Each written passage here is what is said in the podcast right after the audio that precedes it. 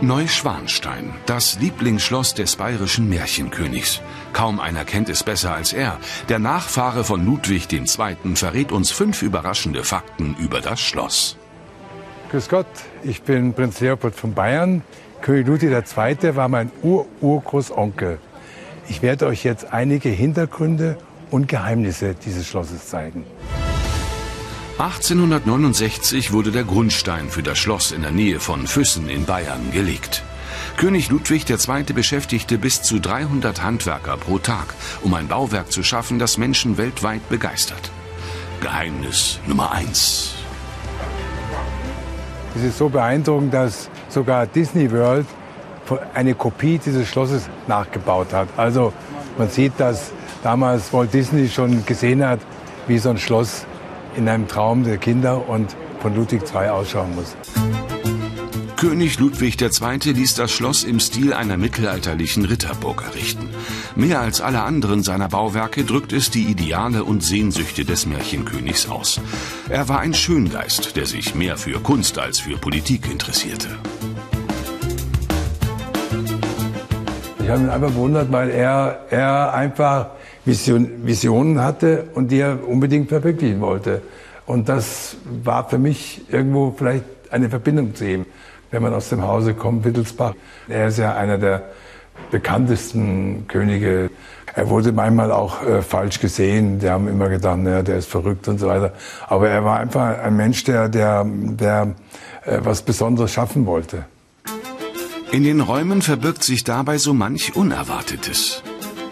Ja, er, er hat natürlich, äh, wenn man überlegt, er, äh, man geht von dem Wohnzimmer in eine Grotte. Das waren eigentlich so seine Träume. Er wollte einfach was schaffen, was außergewöhnlich war.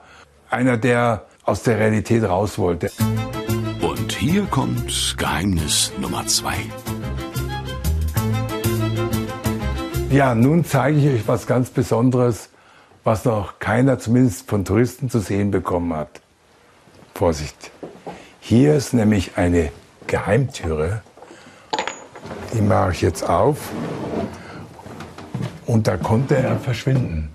Und zwar aus der Grotte raus, von allen weg. Und da war er weg. Ohne an jemand vorbeizukommen, verschwindet er. Es gibt auch eine Tür, die ihn wieder zurück ins Schloss führte. Ludwig II. war nicht nur ein Träumer, er war auch ein Pionier des technischen Fortschritts. Geheimnis Nummer drei. Hier mal ein Teil der Technik, die er hat entwickeln lassen. Und das ist ein Telefon, was 1884 gebaut worden ist, weil er wollte zum Schloss Hohenschwangau eine Verbindung haben. Er hat ja immer Ideen kreiert und hat Techniken äh, realisieren wollen. Eine elektrische Klingelanlage mit Schalltafel zeigte den Bediensteten an, wo sich der König gerade befand. In einem Schloss, das seiner Zeit mit Zentralheizung und modernsten Küchengeräten weit voraus war. Am liebsten hätte ich eine Zeitmaschine und würde in das Jahr 1884 zurückkehren und mit ihm reden, was er überhaupt dabei gedacht hat. Im Schlafzimmer befinden sich überall an den Wänden Motive aus den Opern von Richard Wagner. Das Schloss ist auch eine Hommage an den berühmten deutschen Komponisten. Geheimnis Nummer 4. Wir sehen hier von Richard Wagner Tristan und Isolde, weil er hat viel mit ihm zusammengearbeitet und war wirklich beeindruckt von seiner Musik und die hat er sich hier wieder spiegeln lassen. Nur 172 Tage verbrachte König Ludwig II. auf Schloss Neuschwanstein, das noch eine Baustelle war, als er 1886 starb. Zu diesem Zeitpunkt waren gerade mal der Torbau rund um den Eingang und der sogenannte Palas mit den Wohnbereichen fertiggestellt. Geheimnis Nummer 5. Ja, wie gesagt, das Schloss Neuschwanstein wurde ja nie fertig gebaut. Es ist der Torso hier nur noch da. Und diese Grundrisse, die ihr hier seht, das ist die, der Grundriss der Kapelle gewesen. Und dahinter, wo diese äh, Absperrung ist, wäre der Bergfried entstanden.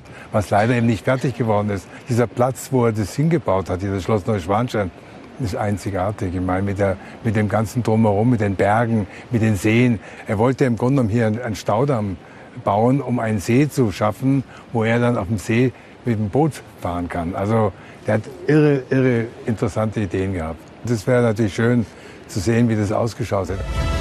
Auch wenn es nie vollendet wurde, Schloss Neuschwanstein fasziniert Menschen auf der ganzen Welt und gehört heute zu den meistbesuchten Sehenswürdigkeiten in Deutschland.